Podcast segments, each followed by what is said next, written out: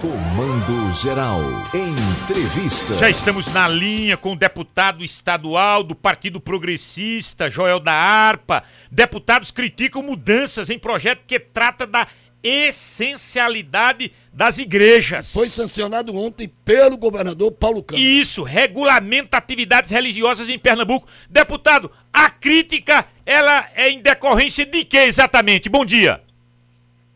Bom dia, César, bom dia, Paulo, bom dia a todos os ouvintes da, de Caruaru e região.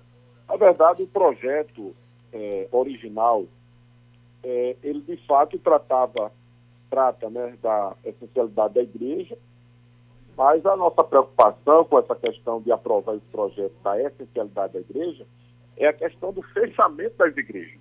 Né? Não adianta só dizer que a igreja é essencial e mais uma vez, fechar a igreja, restringir horário. Você sabe que nesse último decreto do governo, que ainda está prevalecendo, as igrejas no final de semana só podem funcionar até 5 horas da tarde, quando a maioria dos cultos aconteciam antes à noite, né?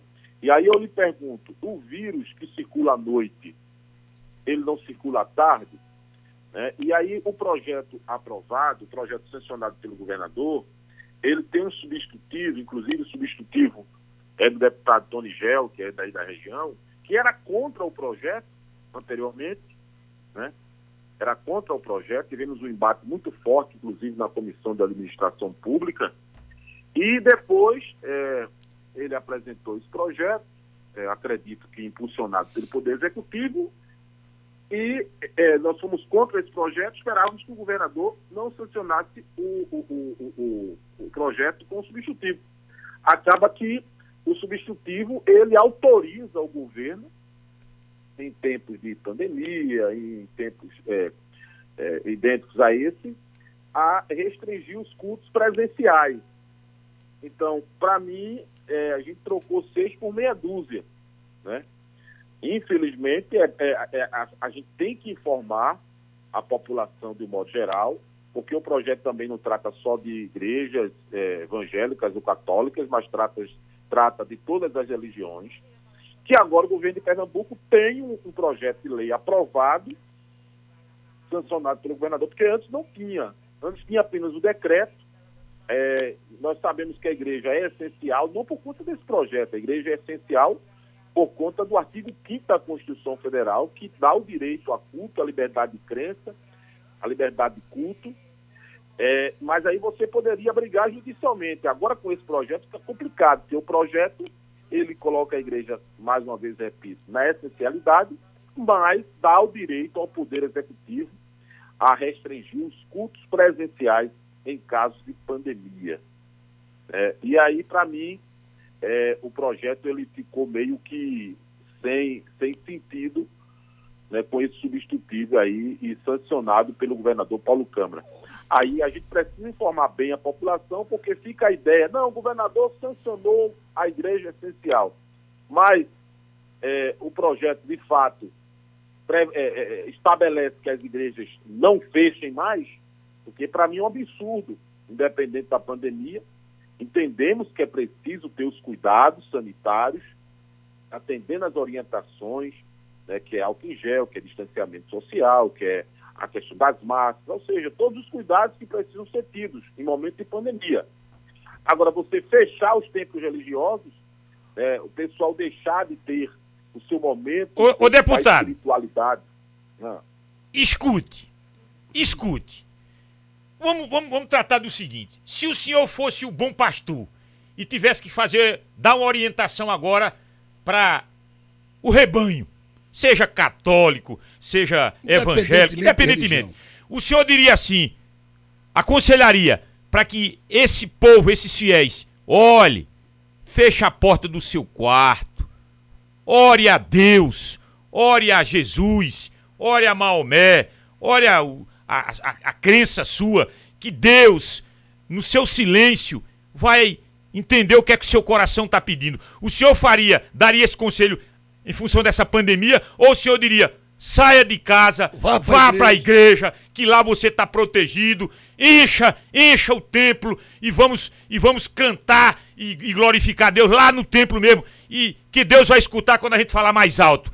Que dessas duas opções que eu pus pro senhor aí, fecha a sua porta e em silêncio peça a Deus.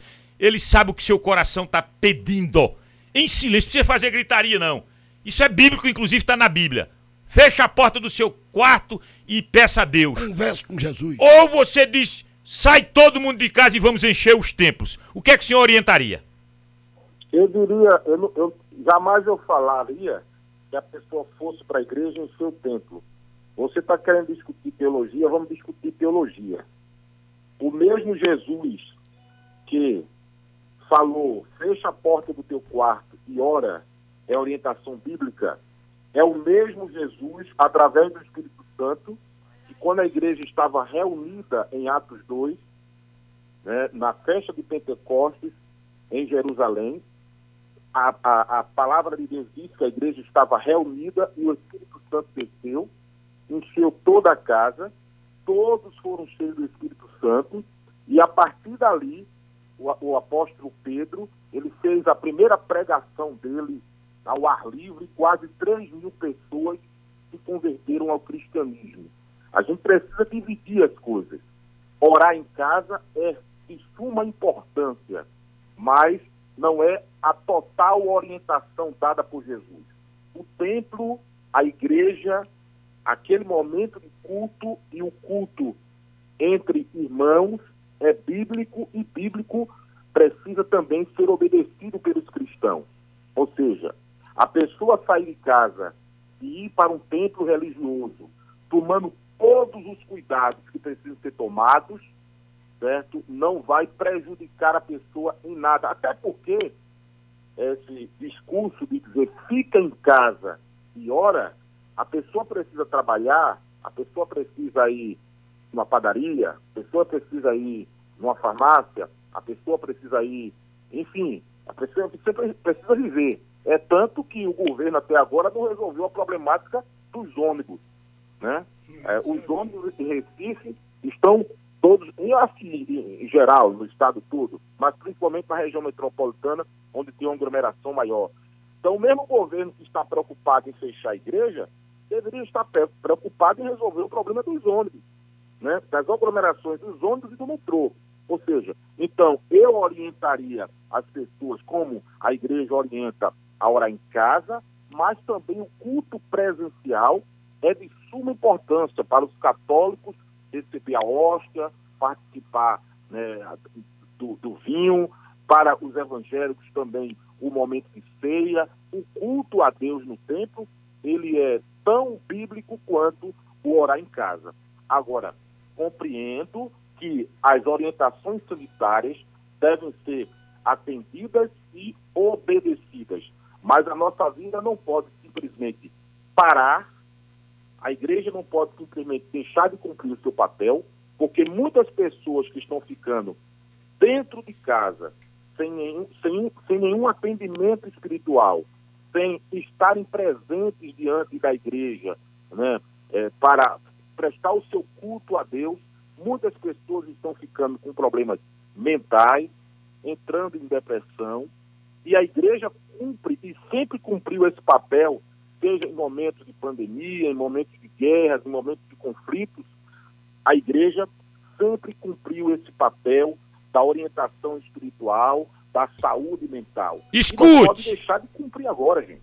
entendi, né? entendi Então, perfeitamente a essa fala do senhor. Ela é importante orar em casa, mas É. também participar do culto presencial Pronto. é orientação bíblica. Entendi, entendi, cada qual ah, faça sua análise, aquilo que o seu coração, sua crença Outra diz. coisa, ah, por, por exemplo, domingo, eu assisti a missa do bispo Dom Rui pela televisão, Pronto. entendeste? Eu, às vezes eu, eu assisto sempre aquela de Aparecida lá do Orlando Brantes.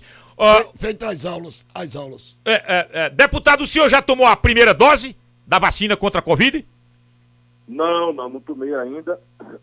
Eu só tenho 44, 43 anos, né? Vou fazer 44. Ah, não, não, não chegou. Pra... Não, mas, segurança pública é prioridade também, não?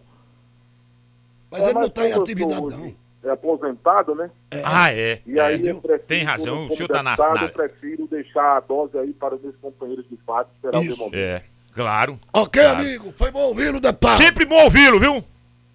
Ok, amigo. Um abraço.